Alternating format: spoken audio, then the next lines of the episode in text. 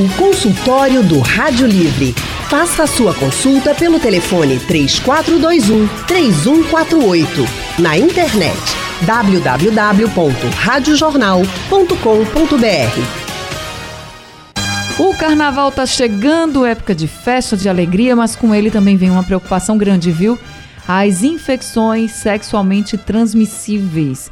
E esse é o assunto do consultório do Rádio Livre hoje. Para conversar com a gente, nós estamos recebendo o médico infectologista Dr. Tiago Ferraz. Dr. Tiago atende no Hospital Universitário Oswaldo Cruz e também no Real Hospital Português. Doutor Tiago, muito boa tarde, seja bem-vindo ao consultório do Rádio Livre. Boa tarde, Anne, boa tarde a todos. Muito obrigado pelo convite. A gente que agradece sua disponibilidade, doutor Tiago. Quem também está com a gente hoje no consultório é o médico urologista doutor Tibério Moreno. Doutor Tibério Trabalha no Hospital Universitário Oswaldo Cruz e é chefe do setor de urologia do Hospital Memorial São José. Boa tarde, doutor Tibério Moreno. Seja também muito bem-vindo ao nosso consultório. É, boa tarde, Ana. É um prazer estar aqui mais uma vez com vocês. Prazer todo nosso poder recebê-los aqui. Quem quiser participar também do consultório hoje, pode mandar suas mensagens, as suas perguntas pelo nosso WhatsApp. 99147 8520 é o número do WhatsApp da Rádio Jornal. Doutor Tiago, depois do carnaval, essa questão das, dos atendimentos relacionados à infecção, infecções né, sexualmente transmissíveis, aumenta mais ou menos em quanto? Quantos por cento, assim, se a gente for comparar com outras épocas do ano? É, bem, a gente não tem um dado preciso em relação a, ao número de aumento, mas a gente é, percebe não só em termos de consultas, né, há um aumento de consultas e atendimentos em emergências da, da rede do SUS por exposição né, sexual desprotegida, a preocupação imediata, a exposição, e também nos resultados positivos das testagens dos exames é, principalmente em relação a sífilis. Sífilis a gente tem tem teste para fazer, né? Que, por exemplo, quando Isso. as pessoas estão com suspeita da sífilis, né, doutor? Exatamente. É um teste rápido? Tem, tem várias formas. Uma prática é o teste rápido, que está disponível no, no SUS em locais específicos e ele é até realizado pela, pela Secretaria de Saúde em postos volantes, né, durante o carnaval.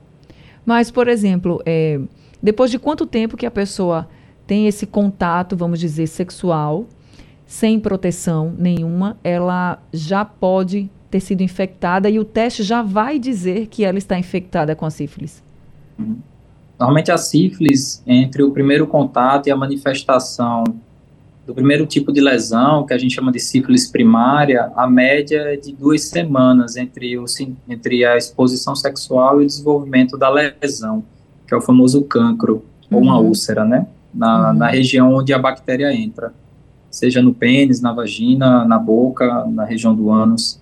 E o teste, em média, aí a gente faz de duas a quatro semanas, já pode ter positivação. Entendi. Doutor Tibério, Sífilis dá sintoma, mas toda infecção sexualmente transmissível, ela apresenta sintoma? Anne, nem sempre. É, as uretrites, né, também que são muito comuns, né, principalmente após o carnaval, elas podem, que são chamadas uretrites gonocócicas ou não gonocócicas, é, principalmente as não gonocócicas podem não dar sintoma. Às vezes apresentam no máximo um leve corrimento é, que é a saída de uma secreção pela uretra, que pode ser muito é, fluida e muito clara. Nem sempre o paciente nota, mas o paciente pode ter é, desde um quadro muito florido, né, com muito ardor para urinar, secreção profusa pela uretra, como também pode não ter quase nenhum sintoma, né? São os pacientes oligossintomáticos. Uhum. E também tem as infecções pelo HPV, que também são muito comuns, né? Fora a sífilis, que o Tiago falou, o HPV também é uma lesão que nem sempre aparece é, visível, tanto no pênis quanto na região anal, então na mulher na vagina, mas que também nas fases subclínicas podem transmitir. Então, sem dúvida alguma, é, sempre o melhor método para você tentar evitar a transmissão das doenças venéreas é o uso da camisinha. O doutor Tibério, e a herpes? A herpes genital, ela apresenta sintoma logo de cara? Boa pergunta. Herpes também é uma doença sexualmente transmissível. Tem o herpes tipo 1 e o herpes tipo 2. É, na região genital, geralmente, quando ela aparece, quando dá sintoma, é o aparecimento de bolhas, de, parece até umas caixinhas de uva na região genital. E ela tem uma grande característica, né? A herpes geralmente não tem cura, não tem cura. Ela dá em períodos onde a pessoa está mais imunodeprimida, ou seja, quando a pessoa está numa época de muito estresse, então está bebendo muito. E durante essa fase que tem a lesão, ela é altamente transmissível. Depois que ocorre a remissão, que pode acontecer com o uso de algum antiviral ou não, a lesão regride, ele já não fica mais é, no, na, na fase transmissível. Mas é uma doença muito comum também. É, minha gente, são muitas as doenças infecciosamente, as infecções, né, sexualmente transmissíveis, e é preciso ter muito cuidado. A gente sabe que no carnaval muita gente libera geral, mas com calma, com prevenção, para você não ficar doente também, né? Eu comecei dizendo, carnaval é uma época de festa, de alegria, e a gente tem que brincar, mas com responsabilidade também com a nossa saúde. Deixa eu fazer o seguinte, para você que está querendo participar com a gente, pode mandar mensagem pelo nosso WhatsApp, o 99147 8520. Pode escrever a mensagem, pode gravar o áudio e mandar para o nosso WhatsApp, 99147 8520. Eu vou fazer um rápido intervalo aqui e daqui a pouco a gente volta conversando mais com o doutor Tibério, também com o doutor Tiago, sobre essas infecções sexualmente transmissíveis que no carnaval normalmente os casos aumentam. Consultório do Rádio Livre hoje falando sobre as infecções sexualmente transmissíveis, doenças que a gente precisa ficar muito atento. Dá para prevenir, é só você ficar muito ligado quando você vai ter uma relação sexual com outra pessoa. Usar preservativo é uma das formas mais seguras para você se prevenir. E no carnaval, muita gente parece que esquece disso, e por isso os casos de infecções sexualmente transmissíveis muitas vezes aumentam pós-carnaval. Nós estamos conversando aqui com o médico infectologista Dr. Tiago Ferraz, com o médico urologista Dr. Tibério Moreno. E nossos ouvintes estão participando, mas antes de colocar aqui a participação dos ouvintes, doutor Tiago, quem tem mais risco de pegar uma infecção sexualmente transmissível? O homem, a mulher ou o risco é igual para os dois? O, o risco está relacionado ao tipo do ato sexual. Né? Então, quando a gente vai ver a chance de transmissão, de infecção, está mais relacionada às mucosas, às lesões nas mucosas. Então, o que a gente pode dizer é que o sexo anal tem um risco maior, né, de contaminação, depois o sexo vaginal e depois o sexo oral. Então, não é em relação ao homem e à mulher, é em relação ao tipo de sexo que você faz e se está utilizando proteção ou não. O sexo anal, que o senhor falou que é o que tem o maior risco, esse risco é aumentado por qual motivo, doutor? A, a mucosa mais frágil, então a chance de lesão, né, tendo uma exposição maior ao, ao sangue. Entendi. No caso do sexo vaginal, tem risco também, mas um pouco menor porque não tem tanta lesão? Seria assim a lógica? Isso, isso. Então a, a vagina tem a questão da lubrificação fisiológica da mulher. Mas aí o risco seria igual, por exemplo, para o homem e para a mulher? Nesse caso, em relação a, ao, sexo, ao vaginal. sexo vaginal. Não, o risco é maior para a mulher. Por quê? Porque a mulher recebe a, a secreção fisiológica do homem numa exposição maior da mucosa. Uhum. Ou a exposição do pênis ela é menor, né, em relação à a, a pele do, do pênis. Aí voltando então para o sexo anal, Nesse caso, se for feito em um casal entre um homem e uma mulher, o sexo anal, o risco fica maior para quem? Para o homem? Ou aí nesse caso é igual? O, o sexo anal, o risco é maior para quem é o receptivo, para quem recebe a penetração. Então, nos dois casos, né? No tanto sexo isso. anal quanto sexo vaginal, não é isso? Para quem é o receptivo. Sobre sexo oral, tem até uma pergunta dos nossos ouvintes aqui. O Cristiano mandou um áudio para a gente. Vamos ouvir. Boa tarde, Anibete. Boa tarde, doutor. Vamos esclarecer pro povo aí o sexo oral, certo? Qual é o maior, os maiores riscos do sexo oral? É umas coisas que eu vejo aqui no, no carro com motorista aplicativo, né? A galera fala muito que sexo oral é seguro mais do que o sexo natural, normal. Então, doutor, esclarece aí. Quais são os perigos do sexo oral? Obrigado, boa tarde pelo espaço. Abraço. Obrigada também pela pergunta, viu, Cristiano? Então, doutor Tibério, você pode responder o Cristiano? Posso. Veja, teoricamente, o sexo oral, a chance de transmissão de DST é um pouco menor. Mas na prática a gente não observa muito isso não. Na cavidade oral podem ser transmitidos também vários germes, tanto a pessoa que está recebendo o sexo oral receber na boca, quanto a boca estar contaminada e também passar ou para a vagina na mulher, ou então para o homem também, certo? Inclusive, deixar bem claro também que a chance é muito baixa, mas acontece também, pode acontecer a transmissão de HIV, da AIDS, pelo hum. sexo oral, porque existe uma, meio que um folclore que o sexo oral não transmite HIV, transmite também. Então, de uma forma geral, a pessoa tem que tomar cuidado na relação sexual, de, em qualquer situação, sendo casal homossexual ou heterossexual. E, claro, que no carnaval esses cuidados eles diminuem, né? Então, é por isso que a gente observa após o carnaval os ambulatórios e consultórios se encherem de pacientes com queixas relacionadas com DST. E o sexo oral, ele é, com certeza, uma via de contágio, sim. O senhor acabou de responder uma pergunta do nosso ouvinte Marcos, que tinha mandado aqui uma mensagem perguntando se pelo sexo oral poderia ser transmitido o HIV. Então, o doutor Tibério aqui acabou de responder ao nosso ouvinte Marcos. Aí o senhor falou dessa questão do sexo oral que realmente tem esse risco das doenças sexualmente transmissíveis e a gente escuta muito com relação também ao HPV.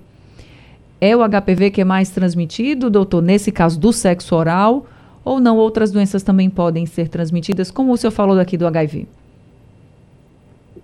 Bem, o sexo oral transmite, como eu falei, né, qualquer doença, DST, qualquer DST. Certo. Mas o HPV é uma das mais prevalentes. É muito comum, não na minha área urológica, né, que eu, eu não vejo muito cavidade uhum. oral, mas, por exemplo, os colegas otorrinos e os cirurgiões de cabeça e pescoço, diagnosticam muito verrugas, né? São as lesões verrugosas em boca, em língua, em palato, em céu da boca, devido ao HPV. Então, a transmissão é oral nesses casos. Tiago talvez possa até é, contribuir respondendo mais aí sobre essa pergunta. Mas o HPV ele é altamente transmissível pela, pela cavidade oral. E aí, doutor Tiago, pode falar, pode complementar, doutor citando um dado importante, que o HPV a gente lembra muito das infecções sexualmente transmissíveis, mas ele também é um causador de câncer. E o câncer, temos classicamente o câncer do colo uterino, mas a principal causa de câncer orofaríngeo, né, da, da garganta, é, é do HPV também, e é relacionado exatamente a essa transmissão dele no, no sexo oral. A minha pergunta era justamente sobre isso, porque quando a gente fala de qualquer problema, boca, garganta, muita gente já se preocupa se pode virar um câncer, e aí o senhor acabou de responder. Mas, quando o senhor falou para a gente sobre a questão do sexo anal ser um, um tipo de sexo que, se não for com prevenção, também pode transmitir né, alguma doença sexualmente, uma, uma infecção sexualmente transmissível, o Tiago, de Riacho das Almas, mandou aqui uma pergunta, disse assim, no meu caso, como eu recebo o anal, é ideal que o meu parceiro use camisinha? É a pergunta dele. É, é o ideal que todo mundo sempre use camisinha na relação sexual, independente se oral, anal ou vaginal, né? Então, no caso dele, que faz o, o, sexo anal, tem duas coisas que, que ajudam. O uso do preservativo em relação à, à prevenção, mesmo método de barreira, e o uso de lubrificante. Né? É, o lubrificante adequado para que ele não danifique a, o próprio preservativo. E aí, doutor, o senhor falando isso, sobre a questão do uso do preservativo também no sexo anal, né, que a gente fala muito no sexo vaginal, por exemplo, dá para a gente entender que o preservativo é sim uma forma eficaz de se prevenir das infecções sexualmente transmissíveis, né? Totalmente. Tanto é que quando a gente está no consultório e voltando para sífilis, que é um, uma das infecções sexualmente transmissíveis mais comuns hoje no consultório de infectologista, é que você vai conversar com a pessoa e ela jura de pé junto que usou o preservativo. Usei o preservativo, usei o preservativo. Quando você questiona o preservativo no sexo oral, a pessoa para e lembra que confessa que não usou o preservativo no sexo oral, né? Então, para você ver que só por essa pequena janela durante o ato sexual, antes de haver a penetração, faz o sexo oral desprotegido, faz a penetração protegida, mas aí a sífilis acaba sendo transmitida pelo sexo oral. Né? Então, comprovadamente, é o melhor método de barreira é o preservativo. Então, o Cristiano, que tinha mandado essa pergunta aqui pra gente sobre a questão do sexo oral, né, se era seguro ou não, ele que disse que é motorista de aplicativo, que escuta muito das pessoas com quem ele está lá levando para os seus destinos. Então, Cristiano, quando você ouvir, você já diz: olha, gente, não é bem assim, não. Eu escutei no consultório do Rádio Livre, da Rádio Jornal, que tem que usar preservativo em qualquer tipo de sexo oral, vaginal, anal, e assim você vai se proteger de fato de doenças como as infecções sexualmente transmissíveis. Tem outro ouvinte aqui com áudio para a gente, é o Marcos. Vamos ouvir o que ele pergunta? Boa tarde, Anne Barreto. Boa tarde aos doutores urologistas. É, meu nome é Marcos Cinema, daqui de Jaboatão dos Guararapes. A minha pergunta é o seguinte: o condiloma, os sinais são verrugas, parecidas com couve-flor, não é isso?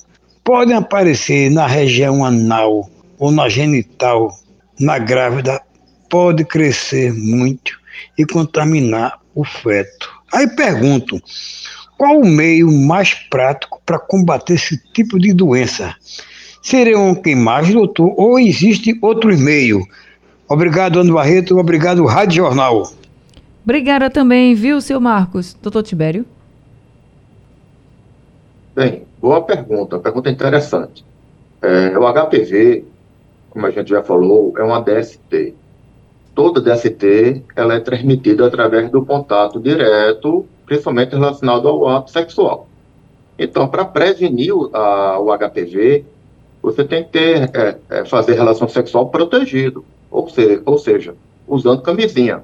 Essa regra também vale para a mulher grávida. A mulher grávida também tem relação sexual, e se ela está tendo relação sexual com alguém desconhecido, ou então com alguém ela tem dúvida, ou seja, que não seja uma pessoa da, da confiança, ou o marido, ou o namorado, enfim, é bom fazer, tem que fazer com camisinha. Porque além do fato de ela pegar DST, ela também pode pegar DST e transmitir para o uhum. feto. Então, existem vários casos de transmissão de, de doenças para o útero gravídico. Claro que a placenta, a gente sabe que é um fator protetor, né? tem uma barreira, a barreira placentária que evita muito isso. Mas no momento do parto, se a mulher tiver HPV na vagina, principalmente, ou então na região perineal, a criança pode ser contaminada durante o parto. Então, é, é importante tratar o HPV durante a gestação, antes de parir, se ela for ter um parto vaginal, principalmente, para evitar a transmissão para o feto, certo? Para o bebê. E, quando ela for ter relação sexual, usar preservativo. Isso vale também, doutor, para mulheres grávidas, por exemplo, que descobriram que estão com sífilis ou com qualquer outra doença que seja transmitida sexualmente? Olha, de uma regra, de uma regra geral, vale para tudo, tá? Mas aí também vou pedir agora para Tiago me ajudar nessa resposta aí, para falar principalmente sobre a sífilis durante a gravidez. É, lembrar que as mulheres, elas, no pré-natal, é, é obrigatória a realização do, dos exames de sangue para diagnóstico de infecções sexualmente transmissíveis, né? Uhum. Então, as hepatites, a sífilis e o HIV. Então, faz parte do pré-natal, periodicamente, fazer. A sífilis tem uma importância muito grande em relação a, ao período da gestação, não só pela doença na mãe, mas também pela transmissão para o feto. Né? Então, a sífilis é uma causa de aborto, tá? é, e de má, má, maus, más formações para o bebê. Então, a criança pode já nascer doente, é, tanto com má formação quanto com manifestações de, de doença, como febre, já nascer amarelada, né, com icterícia. Então, é, tem uma importância muito grande, é, tanto o diagnóstico como o tratamento precoce da, da mãe na gestação. É bom para a gente sempre reforçar essa questão do pré-natal, dos exames necessários, para que nenhuma mulher né, se descuide também. A gente está falando aqui dessas doenças infeccio infecções sexualmente transmissíveis que aumentam durante o carnaval, mas a gente precisa se cuidar o tempo inteiro, tá? Não só durante o carnaval. E para você que está grávida, que descobriu que está grávida, também tem que se cuidar bastante. Não só antes de engravidar, mas depois também, porque, como disse o doutor Tibério, as mulheres grávidas também têm relações sexuais e elas precisam sempre estarem muito atentas a esses cuidados. E agora em dose dupla, porque está gerando um bebezinho, ou até mais de um, né? Eu estou vendo aqui chegarem outras perguntas dos nossos ouvintes. O consultório do Rádio Livre hoje está falando sobre as infecções sexualmente transmissíveis. Nós estamos conversando com o médico infectologista Dr. Tiago Ferraz, também com o médico urologista Dr. Tibério Moreno. Doutor Tibério, vamos pensar aqui num, numa pessoa que pode ter tido até né, nas prévias de carnaval uma relação sexual sem preservativo, se colocou em risco. O que essa pessoa deve fazer? Ela já deve procurar tomar algum, algum medicamento? Quando a gente fala do risco para HIV, a gente, a gente tem a PEP, né? Ah, num, num intervalo aí de 28 dias. Mas no caso das infecções sexualmente transmissíveis em geral, é, a pessoa deve tomar algum medicamento ou não? Olha, Anne, isso é muito discutível, sabe? Se a pessoa está no momento, teve uma relação sexual, por exemplo, sem camisinha, e depois, dois, três dias após, está com medo, se arrependeu, enfim, mas não está com nenhum sintoma, não está sentindo nada, não está com corrimento. É discutível essa pessoa tomar remédio, é, ou preferido por algum médico, ou por conta própria, porque acha que se contaminou isso é muito discutível. Tem gente que faz isso, mas a rigor, a rigor, não existe essa determinação, está na literatura médica. Uhum. O ideal seria a pessoa aguardar mais um pouco para ver se vai ter algum sintoma, e geralmente em torno de 5 a 10 dias úteis, desculpe, de 5 a 10 dias, a pessoa vai apresentar algum tipo de sintoma relacionado com, com alguma DST, né, alguma uretrite, e procurar o um médico para fazer os exames corretos para definir. Ou então, se após algum tempo ele começar a ter, ou ela começar a ter ardor para urinar, dor para urinar, e principalmente secreção, né, sair secreção pela uretra, no caso dos homens, aí sim, aí basicamente se configura uma DST, aí você já pode tratar esse paciente mesmo sem exame. Pode tratar com antibiótico de largo espectro. Mas caso não cure, é, depois tem que obrigatoriamente fazer exame para a gente saber é, qual é o germe que se trata, né?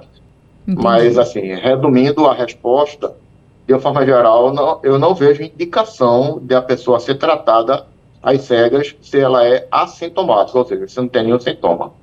Tá certo. Eu estou chegando ao fim aqui do consultório, então quero agradecer muito ao doutor Tibério por esse consultório, pelas orientações. Acho que hoje vocês esclareceram muitas dúvidas dos nossos ouvintes aqui no consultório. Eu agradeço demais a sua participação, viu, doutor Tibério? Muito obrigada. Eu que, agra eu que agradeço, Sônia. Muito obrigado e muito obrigado e mais uma vez um grande prazer participar do seu programa. Prazer todo meu e olha, seja sempre muito bem-vindo aqui com a gente, doutor Tibério Moreno, médico urologista, atende lá no Hospital Universitário Oswaldo Cruz e é chefe de urologia do Hospital Memorial São José. Doutor Tiago Ferraz, médico infectologista aqui com a gente hoje. Só chegou uma última pergunta aqui para o senhor, que a gente falou dessa questão dos riscos dos tipos de sexo, né? Sexo oral, anal, vaginal. E aí um dos nossos ouvintes, ele não se identificou, mas ele perguntou assim: só existe preservativo para homem ou se for fazer um sexo oral para mulher, ela também devia estar tá usando algum preservativo? Não, existe o preservativo feminino, mas é o preservativo vaginal, né? Uhum. Não tem um, não existe um preservativo oral. Deve ser utilizada a, a camisinha ou uma proteção na região da vagina para quando o homem quer fazer o sexo oral é, na mulher. É, só, só uma correção, Anne, o, a PEP, que é a profilaxia pós-exposição uhum. sexual ou às vezes com acidente de material biológico, é, para o HIV, ela é até 72 horas. Ah, tá? 72 horas. É, é 28 dias. Ah, sim, desculpa, mas, então, tá feita aí a correção, fiz uma confusão aqui, mas Tá feita a correção pelo doutor Tiago. Tiago, doutor Tiago, muito obrigada, viu? Muito obrigada. É sempre bom, tá Obrigado. vendo, gente? A gente esclarecer os pontos, porque às vezes a gente, né, escuta tanta coisa lê muito, mas acaba se confundindo aí em alguns prazos. Então, muito obrigada, viu, doutor, também por esse esclarecimento. Só, só, reforçar que a gente falou muito de camisinha, mas a gente tem preservativo, a gente tem a profilaxia pré-exposição para o HIV, após exposição para o HIV, e a gente tem vacinas para hepatite A, HPV e hepatite B. Então a gente tem várias formas de proteção. Tá certo. Doutor Tiago, seja sempre muito bem-vindo aqui com a gente no consultório, viu?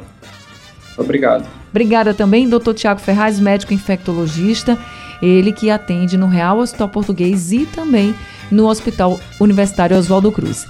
O consultório está chegando ao fim, o Rádio Livre de hoje também. A produção foi de Gabriela Bento, trabalhos técnicos de Big Alves, Elivelton Henrique, Sandro Garrido e Caio Oliveira e Berg também. Berg Oliveira e Caio Oliveira aqui.